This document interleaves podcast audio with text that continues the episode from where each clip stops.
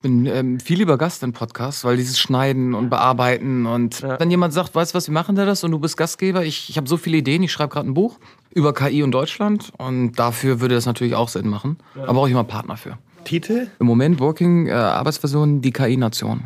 Ich weiß noch nicht, ob ich ein Ausrufezeichen oder ein Fragezeichen dahinter hänge. Heute sprechen wir so Fragezeichen. Aber dann lass uns doch äh, direkt loslegen und dann würde ich mal begrüßen.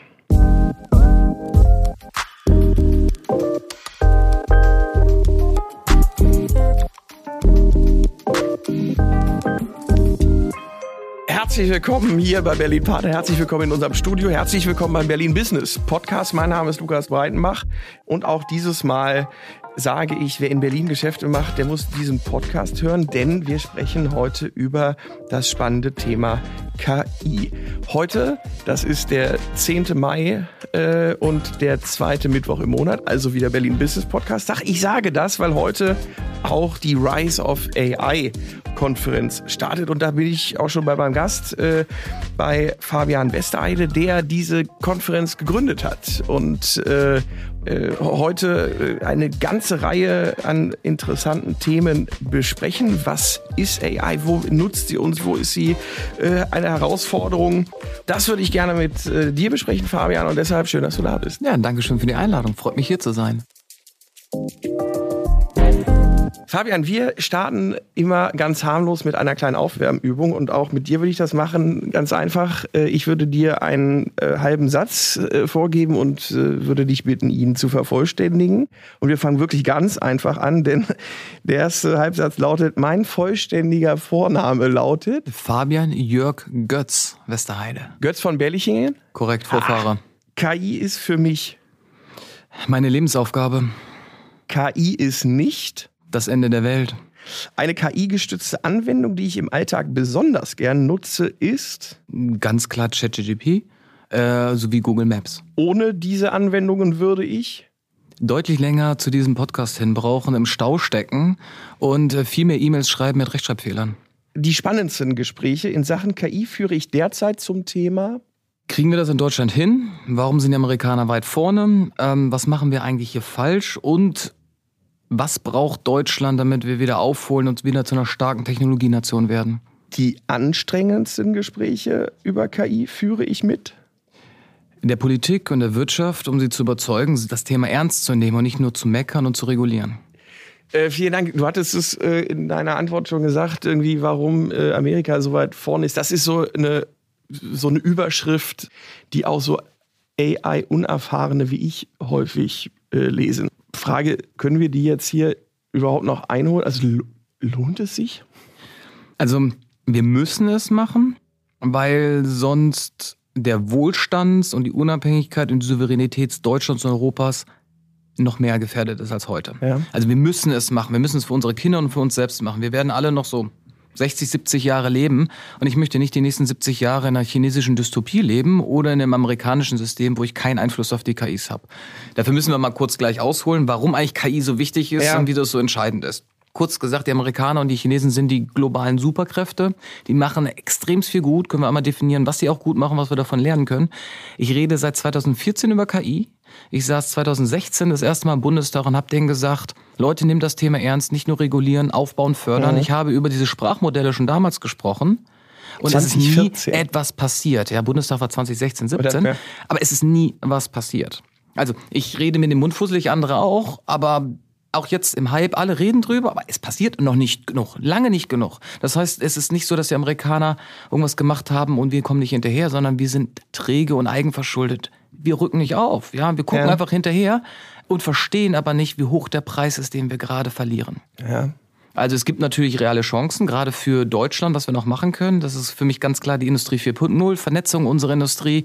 Man muss sich vorstellen, jede Maschine, die wir verkaufen, ist eigentlich ein trojanisches Pferd für die Software. Die Chinesen machen das gut. Die verkaufen ihre Hardware durch die Welt und packen chinesische Software rein. Das muss genauso sein. Wir müssen das auch mal ausnutzen. Das heißt, jeder, der eine deutsche Maschine gekauft hat, hat auch die deutsche Software drin und die muss KI gesteuert sein. Und das können wir der Welt anbieten. Aber dafür müssen wir unsere Hausaufgaben machen. Okay, du sagst, du willst nicht, also du sagst, du willst äh, etwas tun, um nicht in einer äh, chinesischen Dystopie zu leben. Deine Konferenz ist die Rise of AI, die jetzt für mich als jemanden, äh, als Mann der Sprache klingt, also Aufstand der Maschine, also Rise of AI klingt ja wie, ein, äh, wie der nächste Terminator-Titel. Spinnig? Also meine Perspektive ist, ähm, wir haben ja eigentlich gar keine Wahl. Also entweder wir gehen all in oder wir gehen wieder raus und umarmen Bäume den ganzen Tag. Also wenn wir die Industrienation, Technologienation erhalten wollen, geht's nur über Technologie. Geht ja. nur über Technologie. Und äh, künstliche Intelligenz ist nur die Speerspitze. Darunter liegt das ganze Digitalisierungsthema. Die ganzen Datenarchitekturen, mhm. die Silos, das Labeling, die Mitarbeiter. All das kommt. So, wir spulen mal vor, was wird KI bedeuten? Massive Umwälzung im Arbeitsmarkt. Wir reden von 100 bis 300 Millionen Jobs, die in den nächsten zehn Jahren sich wandeln, nicht ersetzt werden, wandeln. Okay. Wir reden von großen Sicherheitsthematiken, also angreifbare Infrastruktur, mhm. militärische Einsetzung. Wir reden über Ethik, Moral, Vertrauen. Und all das geben wir aus der Hand. Das alles wird im Moment zu 95 Prozent aus den USA gesteuert. Ich schließe die Chinesen jetzt mal aus, weil wir chinesische Software nicht kaufen und die Chinesen sind ein sehr, sehr starkes Ökosystem, aber autark. Ja, und die Europäer machen eigentlich das Schlechteste von allem. Also sie geben nicht so viel Geld wie die Chinesen. Ja. Staatlich, sie geben nicht so viel Geld privat wie die Amerikaner. Sie sind nicht so offen wie die Amerikaner, sondern versuchen staatlich zu steuern wie die Chinesen, machen es aber halbherzig schlecht. Das heißt, wir haben aus beiden Systemen nicht das Beste rausgenommen, sondern das Schlechte. Die Regeln und den Geldmangel. Und dabei könnten wir das umdrehen. Und ich bin extremst frustriert. Ich bin Wahl, gerne Europäer, ich bin ja. Wahl-Berlin. Ich bin nicht in den USA geblieben, wo ich mehr Karriere machen könnte. Ich hätte viel mehr Geld verdienen können, aber ich bin seit Generationen hier aufgewachsen, mhm. ja, meine Vorfahren ich kann dieses Land und diese Kulturraum nicht im Stich lassen. Mhm. Deswegen kämpfe ich dafür. Aber es ist nach wie vor ein Kampf gegen Windmühlen. Wer sind da deine größten Bremsen? Allgemein gesprochen, die Gesellschaft. Ich sage okay. das jetzt mal in Anführungszeichen, weil wir eine Technologie Skepsis in Deutschland haben. Und die ist in Deutschland besonders vertreten. Die gibt es auch in anderen Ländern, aber wir haben Technologie Skepsis. Das heißt, die ähm, ich bin bei einem Mittelständler und beim Mittelständler muss ich schon vorne unterschreiben, äh, kein Instagram, keine Kameras, nichts. Ja, und dann loben die sich ganz toll, dass sie einen Roboter haben. Aber Roboter sind so 80er Jahre und das ist für die Innovation schon. Ähm, ich rede, ich war ganz viel schon, wie gesagt, ich bin ja Referent immer ja. mal wieder, weil ich so viele Leute erreiche und ich bin durch die Republik schon vor Corona getingelt und bin gegen Wände gelaufen. Die Innovationsmanager laden mich ein, das ja. Second-Level-Management, die wollen anpassen, die wollen neue Themen machen, aber die Eigentümer nicht. Mhm. Die sind reich geworden mit dem, sie sagen, Herr Westseite, das läuft doch schon seit 60 Jahren so. Und wir wissen alle, wie schnell Disruption kommt, wie schnell so Verlage verschwinden, wie schnell Geschäftsmodelle verschwinden. Und das geht ganz, ganz schnell. Und da muss man irgendwie dranbleiben. Und ich habe auch gute Beispiele, was in Deutschland funktioniert. Aber grundsätzlich ist es eher, die alte Generation, also ältere Generation, die gesagt hat, uns ging's gut, wir kennen keinen Krieg, wir kennen keine Armut, es ging ja immer alles nach oben, wir machen mal so weiter. Mhm. Das, wir machen so weiter funktioniert nicht. Ganz konkret die Politik und Verwaltung, ja. aber auf allen Ebenen. Berliner Verwaltung, ganz schlimm. Ich kenne den ehemaligen Staatssekretär gut, der hat sich wirklich bemüht und er hat mir gesagt, Fabian, ich würde ja gerne hier Datenfreigabe machen, aber alle Daten sind per Definition bei uns mental Verschlusssache. Ja, unsere Behörde will nicht teilen. Wir denken anders. Das kriege ich nicht raus. Und dann gehe ich jetzt wieder rum. Ich habe Freunde, die sind jetzt Staatssekretär ja. geworden, die sagen, wir haben hier ein ganzes Ministerium zu führen. Und er sagte, ich habe die Ideen. Der Typ ist super, der ist genial. Aber er sagt, ich habe hier gerade so viele Leute zu führen, die wollen nicht. Das sind Beamte und nicht per se sind Beamte schlecht, aber die sind einfach seit 10, 20, 30 Jahren da und denen ist es egal, ob wir vor die Hunde gehen. Das ist denen einfach egal. Mir fehlt dieses Herzblut in unserer Verwaltung, mir fehlt dieses Herzblut in der Führungs- und mir fehlt auch das Herzblut gerade auch unter den Politikern, die extra Meile zu gehen. Fürs ja. Klima gehen sie alle auf die Straße. Aber Klima rettet nicht die Zukunft.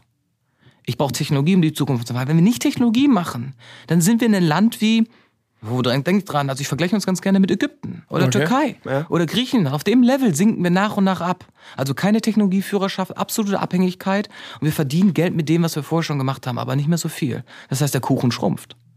Wenn du jetzt wir sagst oder wenn du an diese Gesellschaft, die irgendwie so ein bisschen die, den Reißverschluss hochgezogen hat und den Kopf versucht runterzudecken, äh, meinst du dann Berlin, meinst du Deutschland, meinst du Europa?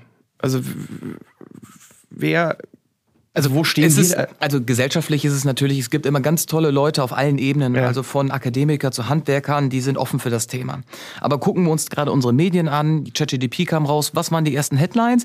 KI ersetzt uns alle. Angst machen. KI ersetzt Jobs, Angstmacherei. KI macht uns abhängig, Angstmacherei. Anstatt zu sagen, hey, das sind unsere Erfolgsbeispiele, wir brauchen mehr Geld, anstatt zu sagen, was sind denn die notwendigen Schritte, um aufzuholen, dann anstatt Erfolgsgeschichten aufzulisten, Lösungen zu machen. Wir reden immer über Angst, Angst, Angst. Ja, wir spielen viel zu sehr mit diesen negativen Emotionen. Und unsere Medienlandschaft ist, was KI angeht, auf dem Bildniveau. Auf der anderen Seite geht es aber eher um positive Emotionen, Hoffnungen. Ich beschäftige mich so lange mit KI. Ich weiß, dass das ein ängstiges Thema ist. Das ist ein ungeheuer mächtiges Ja. Thema.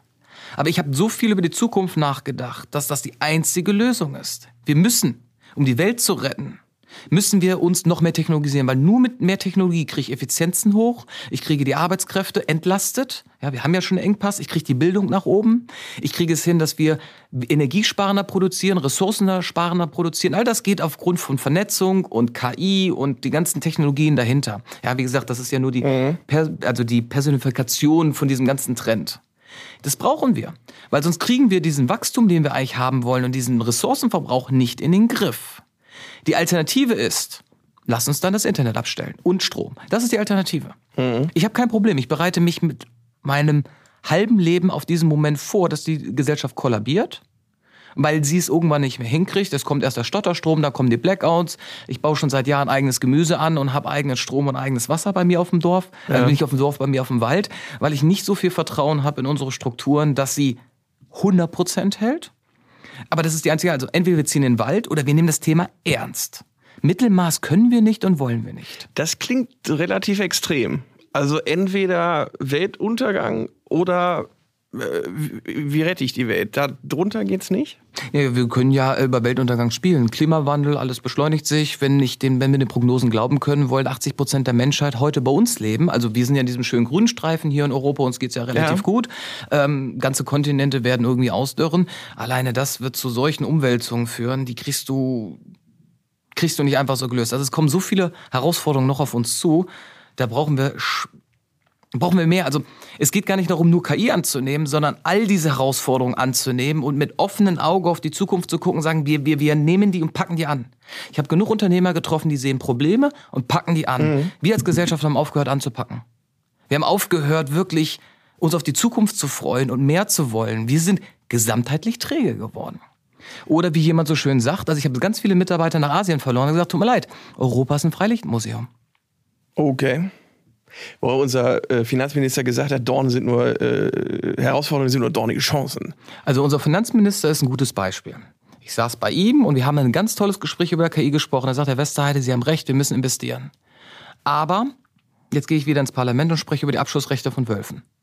Kurzum, unsere, unser Theaterschauspiel im Bundestag, und das ist ein Theaterstück, das macht doch schon lange keine Realpolitik. Zum einen wird die KI-Politik in Brüssel entschieden, da sind wir nicht präsent genug. Da kommt gerade eine Novelle auf uns zu, das KI-Gesetz, was aus deutscher Sicht überhaupt nicht ernst genommen wird. Wird mir aus Brüssel direkt sogar gesagt für den Abgeordneten. Wir setzen uns da gar nicht Aber auch da ein. jetzt nochmal die Frage, wer, wer ist jetzt wir? Du und ich, äh, wir als Technologieförderung, also, ich Also würde ja sogar sagen, dass wir als Berlin-Partner jetzt eher überdurchschnittlich an dem Thema äh, dran sitzen. Da gibt es ja viele, die da deutlich weiter weg sind und für die äh, künstliche Intelligenz irgendwelche gefakten Michael Schumacher-Interviews sind. Ne? Also das ist ja, also da ist ja ein großer Wissensunterschied. Ja, die Realität ist, jeder, der Facebook benutzt, Instagram benutzt, Google benutzt und Google Maps benutzt oder andere Lösungen, Siri benutzt, der Ja. benutzt KI täglich. Ja. Gute KI ist doch nicht mehr sichtbar. Ja. Gute KI ist unsichtbar und wir nennen es einen Bot, einen Agenten, eine Software, eine App etc. Ja. Gute KI ist nicht sichtbar, die ist halt hinten dran. Nur wenn sie Fehler macht, dann ploppt sie auf. Und mit wir meine ich all die Leute, die noch was bewegen wollen, also die eine positive Energie haben. Das sind Unternehmer, das sind Leute, ähm, das sind auch Politiker, das ist alte Leute und junge Leute. Das sind die Leute, die sagen, der Status quo ist nicht gut genug. Und wir sehen, dass wir immer mehr verlieren und wir wollen aufholen. Und es auch wirklich ernst meinen. Ja. Berlin Partner gehört dazu. Berlin Partner beschäftigt sich ja Jahren mit dem Thema KI. Berlin Partner fördert unsere Konferenz auch seit Jahren. Personell, mit Netzwerk, mit ein bisschen Kapital. Ähm, da ist Präsenz, die haben es verstanden. Aber wir sitzen hier im IHK-Gebäude und IHK hat das immer noch nicht ernst genommen. Ja, ich habe auch für die IHK schon mal einen Vortrag gegeben dazu, aber ich versuche seit Jahren die IHK ranzukriegen, weil ich den Mittelstand animieren ja. will. Ich sage dem Mittelstand, kommt zur Konferenz, klärt euch auf, macht die Kontakte. Und da kommt viel zu wenig. Wir sind halt immer noch in einer Wohlstandsverwaltungsgesellschaft. Dieses äh, Gesetz, was da vorbereitet wird, wird uns die Regulierung von KI weiterhelfen oder mehr Investitionen? Also welches Modell ist jetzt das bessere? Wie kriegen wir denn jetzt dann unseren Standort und also Europa natürlich jetzt auch hier in Berlin, weil ich äh, als Wirtschaftsförderer würde ich mir natürlich wünschen, dass wir äh, da äh, weit vorne sind, dass wir da äh, Role Model sein können.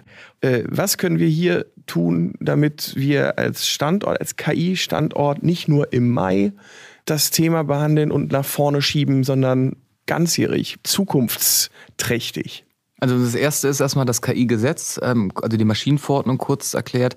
Regulierung für KI ist gut und wichtig, weil KI kann ungeheuren Schaden anrichten. Es ist eine extreme Technologie, das heißt, sie kann extremst bevorzugen und benachteilen. Sie kann ungeheure Wertschöpfungssachen äh, machen, sie kann auch Dinge kaputt machen. Ja, mhm. jeder, der übrigens fliegt, fliegt mit einer KI. Ah. Ja, also die Menschen da vorne sind eigentlich nur der Backup. Es gibt äh, ehrlich gesagt vier Autopiloten, redundante Systeme und dann nochmal zwei menschliche Backups. Also jeder, der fliegt, vertraut schon der KI viel mehr als einem Menschen. Und die meisten Flugzeugabstürze passieren übrigens nicht, weil die KI Fehler macht, sondern weil der Mensch Fehler gemacht hat in der Interaktion mit der KI. Mhm. Also ganz, äh, wir Menschen sind viel fehleranfälliger. Eine KI ist viel sauberer und berechenbarer und planbarer und kontrollierbar. Mhm. Das muss man einfach nur verstehen. Es ist am Ende eine Maschine mit Code und nicht ein, ein Mensch mit Gefühlen und Emotionen. Also erstmal ist das ähm, gut. So die KI-Gesetzgebung äh, schreibt erstmal vor, dass KI sich kennzeichnen muss. Das finde ich großartig. Das heißt, ein Deepfake, ein Chatbot muss sich selbst als KI ausweisen. Er sagt aber auch gleichzeitig, oder die KI-Maschinenverordnung sagt, wir müssen KIs, die sogar ein Hochrisiko haben, müssen bestimmte Regeln unterlaufen. Das ist auch richtig, weil damit in der Bildung, in der Gesundheitsmarkt wir eine faire, vertrauenswürdige und Sicherheit KI haben. Problem dabei ist, dass es den ganzen Markt in den Startups kaputt macht, mhm. weil das kostet immer eine halbe Million bis eine Million aufwärts. Und welcher Investor gibt noch Geld auf eine Idee, diese Idee ohne einen Millionen Genehmigungsprozess gar nicht überhaupt real werden kann, bevor irgendwas passiert. Heißt, es muss dringend Ausnahmen geben für junge Firmen, für Innovationstreiber, für Labore, für Forscher oder auch für KMUs und äh, Konzerne, die erstmal nur testen und experimentieren wollen. Das heißt, das Gesetz ist viel zu brutal nach unten hin. Das sind übrigens die meisten Gesetze, ähm, dass die nach unten hin einfach alles mitregulieren, anstatt zu bedenken, dass die Regulierungskosten höher sind als der Mehrwert für kleine Projekte. So. Kommen wir zum Thema aber Berlin. Wie gesagt, ich bin Wahlberliner, weil Berlin die Hauptstadt ist, mhm. auch für Technologie, auch für KI. Ich sage aber immer so schön, ähm, Berlin ist so erfolgreich, weil es nicht Berlin gemacht hat. Ich bin so lange schon in Berlin, da war ähm, Technologiesektor nicht repräsentant hier. Heute mhm. ist es der größte Arbeitgeber der Technologiesektor. Da hat die Stadt Berlin für nichts gemacht. Also nicht viel. Das kann man sogar als positiv interpretieren, weil sie sich nicht eingemischt haben. Aber ich weiß, wo London ist und London ist viel, viel, viel weiter als wir. Da gibt London Gas. Ja. München ist inzwischen in der KI ganz dicht an uns dran, ganz dicht dran. Warum? Weil die es proaktiv angehen. Da ist die Ministerin auf jeder Konferenz. Da geht die zu den Meetups hin. Ja, da interessieren sich die Staatssekretäre für. Ich habe auf der Konferenz nicht einen Vertreter aus dem politischen Berlin. Also wir reden von der Verwaltung. Weil du niemanden eingeladen hast oder weil keiner zugesagt hat? Nö, das ist einfach so Interesse nicht da. Also ich, ich bin ehrlich, ich lade nicht ein. Ich scoute, ich lade die Kompetenz. Ja. Ich gehe nach Kompetenz. Und in Berlin ist mir einfach niemand aufgefallen, der die Kompetenz hat, auch mhm. unter den Wirtschaftsministerien. Ich habe das übrigens immer wieder versucht, ich habe sie auch angefragt. Aber das Interesse ist seit Jahren nicht da. Okay. Also Berlin selber gibt sich zu wenig Mühe. Mhm. Berlin Partners ist was anderes, ja. Eine ganz andere Ebene, da sind wir operativ ja. unterwegs. Aber ich bin von Berlin, von der Verwaltung her selber, enttäuscht. Aber die Enttäuschung sitzt schon sehr lange tief und ich weiß, dass es in anderen Bundesländern es auch nicht unbedingt besser ist. So was hat aber Berlin den Vorteil. Wir haben ein etabliertes Ökosystem an Digitalfirmen und darauf baut ja KI auf. Ich, je digitaler eine Firma ist, desto eher kann sie KI verwenden. Und je mehr Firmen ich habe, desto mehr Talente habe ich, desto mehr Investoren sind hier. All das spielt hier sehr, sehr gut zusammen. So, jetzt machen wir den deutschen KI-Monat mit allen Parteien mhm. zusammen. Mhm. Wir haben über 50 Veranstaltungen, die über stattfinden. Und da habe ich auch gestern noch mal reingeguckt, ist Berlin die Stadt Nummer eins. Okay. Wir haben die meisten Veranstaltungen in Berlin. Direkt, direkt gefolgt von München. München. Ganz klar. Aber Süddeutschland ist größer als der ganze Osten. Ja. Außer Berlin ist nichts. Ich habe eine Veranstaltung in Dresden und dann war es das. Berlin ist so eine einsame Insel hier und dann kommt Brandenburg und da ist nichts, da passiert nichts. Also viel zu wenig. Ich sehe hier an Veranstaltungen. Dann habe ich den Westen, ja, also NRW und es ist ein Flächenstaat und hast du Bielefeld und Paderborn relativ stark mhm. wegen der Universitäten. Aber die im Süden, also das ist Bayern, Baden-Württemberg, geben sich richtig, richtig Mühe. Ja gut, aber Erlangen-Fürth wird jetzt aber ich habe Bamberg, ich habe Heilbronn drin, ich habe Kaiserslautern drin, ich ja. habe diverse Sachen in, Heil, ähm, ähm, in kleineren Städten drin. Die RKs machen im unten was, okay. die Mittelstandszentren machen was, Digitalzentren machen was. Also im Baden-Württemberg, Bayern ist ehrgeizig. Also ich spüre auch diesen Ehrgeiz. Ja. Und das spürst du auf verschiedenen Ebenen, ähm, wie die mit allem kooperieren. Das kriege ich hier nicht hin. Also ich habe es versucht, ich kriege das hier in Berlin nicht so hin, auch mit den Berliner Firmen übrigens nicht weil die Digitalfirmen sind da, aber die Old Company Berlin ist ja nicht sehr industrielastig, wir haben ja viele Immobilien und eine Dienstleistung. Auch da nicht zufrieden, also nicht gut genug. Aber deswegen appelliere ich ja dran, das muss mehr sein. Also sind das die Themen, die du auf deiner äh, Konferenz besprichst oder ist das sowieso eine Gruppe, um nicht Clique zu sagen, äh, ist, ist, ist das Auditorium da so weit gebrieft, dass du sagst, okay, das ist, was wir jetzt hier besprechen, was die Probleme sind, was die Ängste sind, das ist das kleine Einmal-Eins, ihr seid schon bei den binomischen Formeln.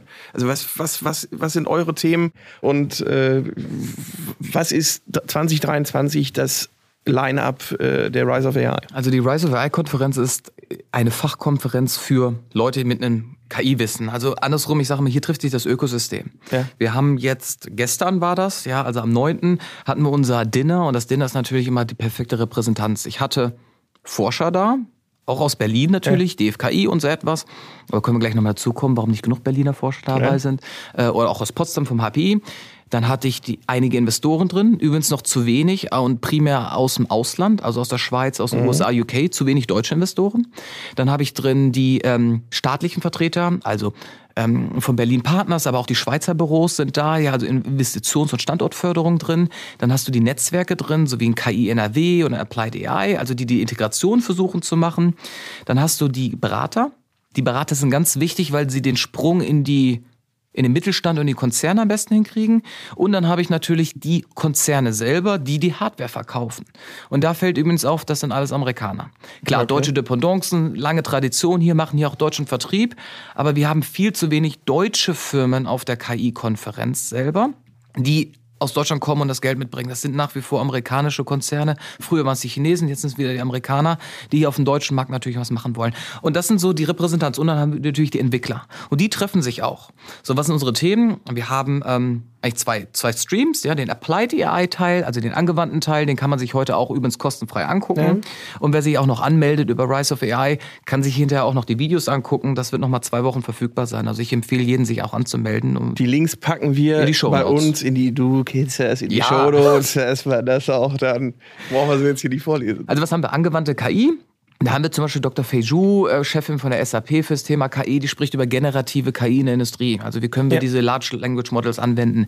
Wir sprechen ganz viel über äh, Sprachtechnologien und Biases, also fürs Recruiting oder für ähm, also ein Vortrag, der heute stattfindet, ist, ähm, da hat jemand von einer großen Beratung alle internen Daten genommen, hat die mal analysiert und hat festgestellt, mit, wie müssen Teams aufgeteilt sein? Also wie muss die Frauenquote sein, damit ein Team besser performt?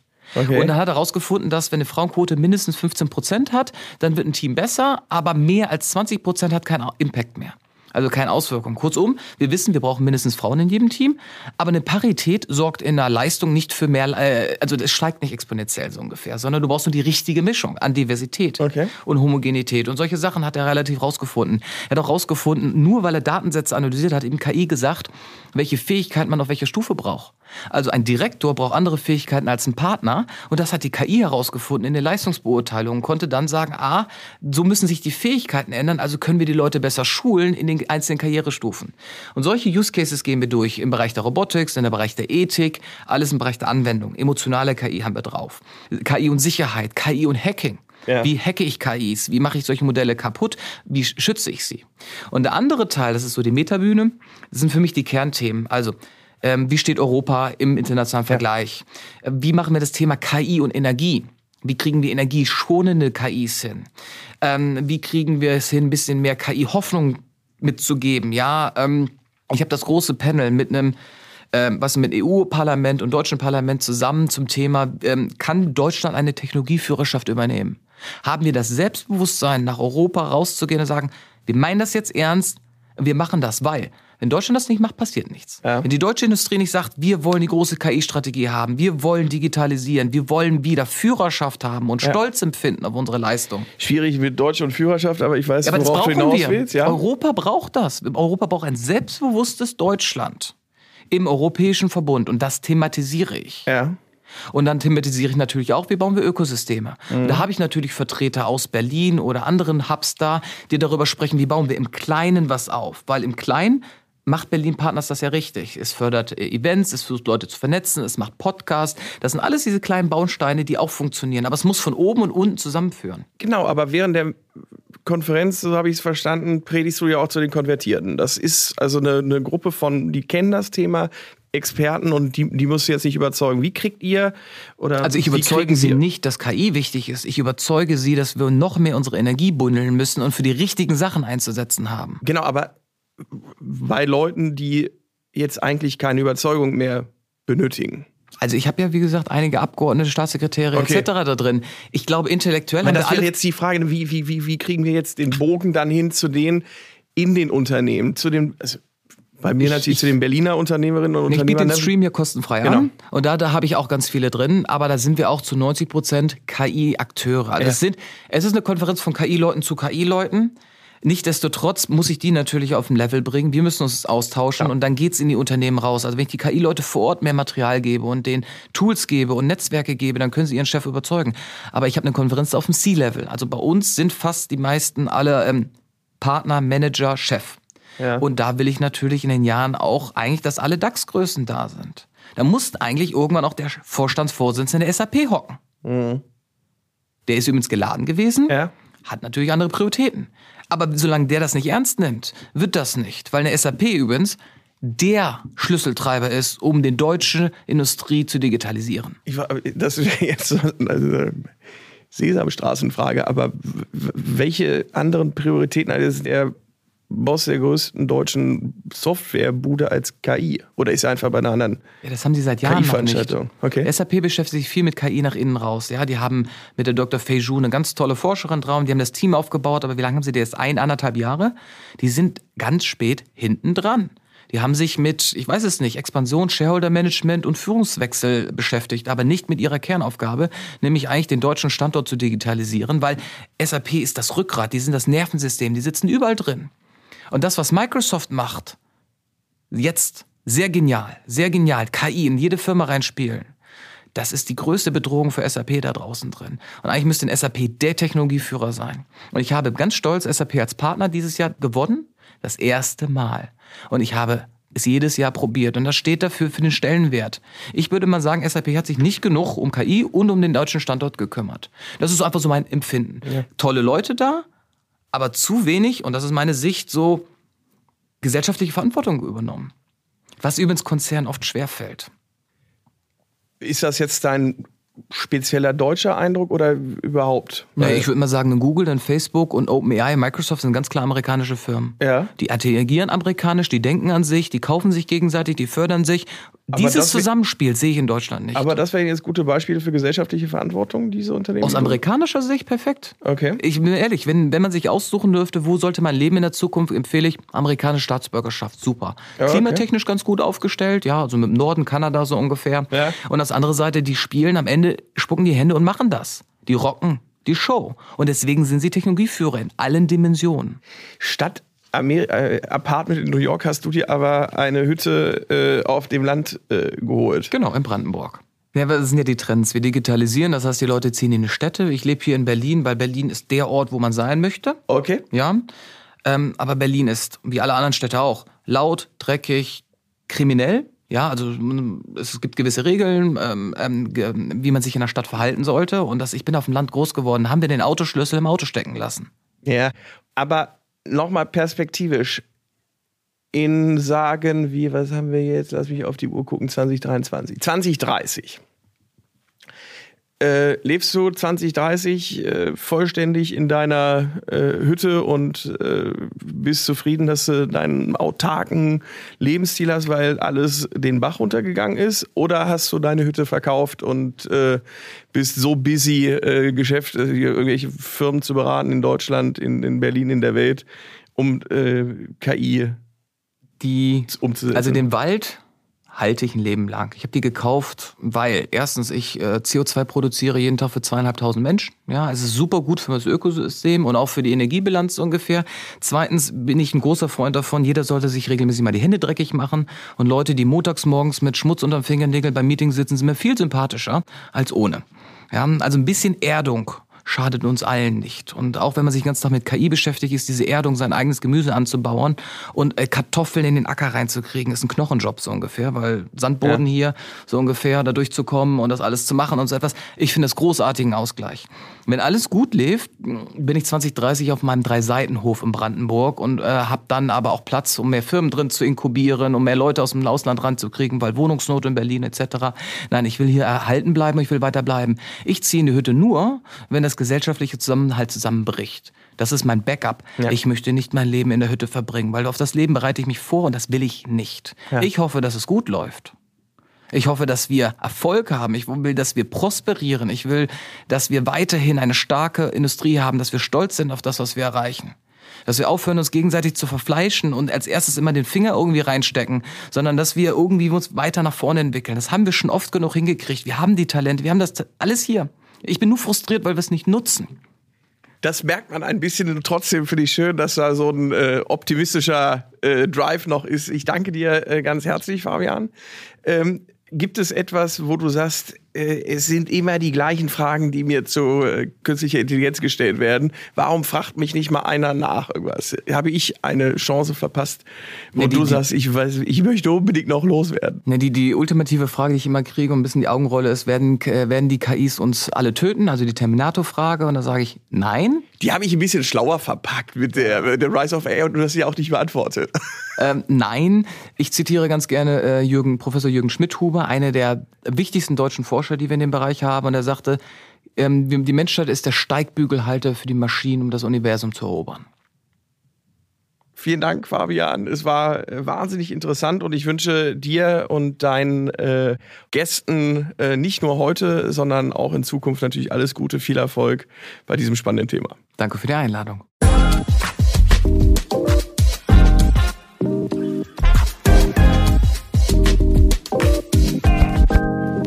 Das war wieder viel und vor allen Dingen viel, äh, wo man sagen kann, jetzt äh, geht die Arbeit erst richtig los. Deshalb sitzt bei mir meine äh, liebe Kollegin Nadine Jüdes. Äh, Nadine, du bist Abteilungsleiterin des Bereichs digitale Wirtschaft und Startups. Ist das richtig? Das ist ganz richtig, lieber Lukas.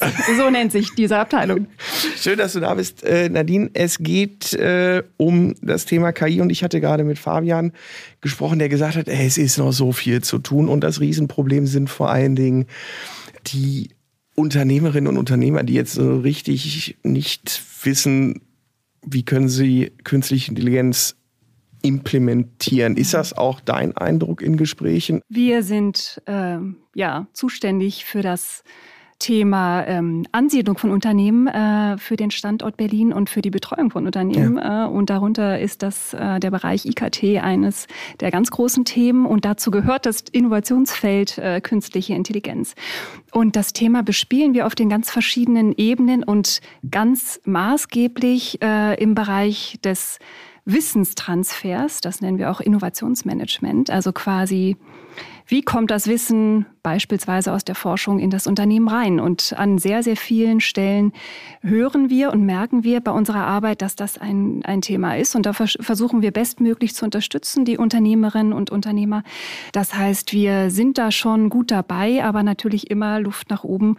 Und ähm, ja, wir freuen uns auch äh, an der Stelle, wenn man uns das äh, dazu nutzt, ähm, da zu unterstützen. Und ähm, dafür sind wir da.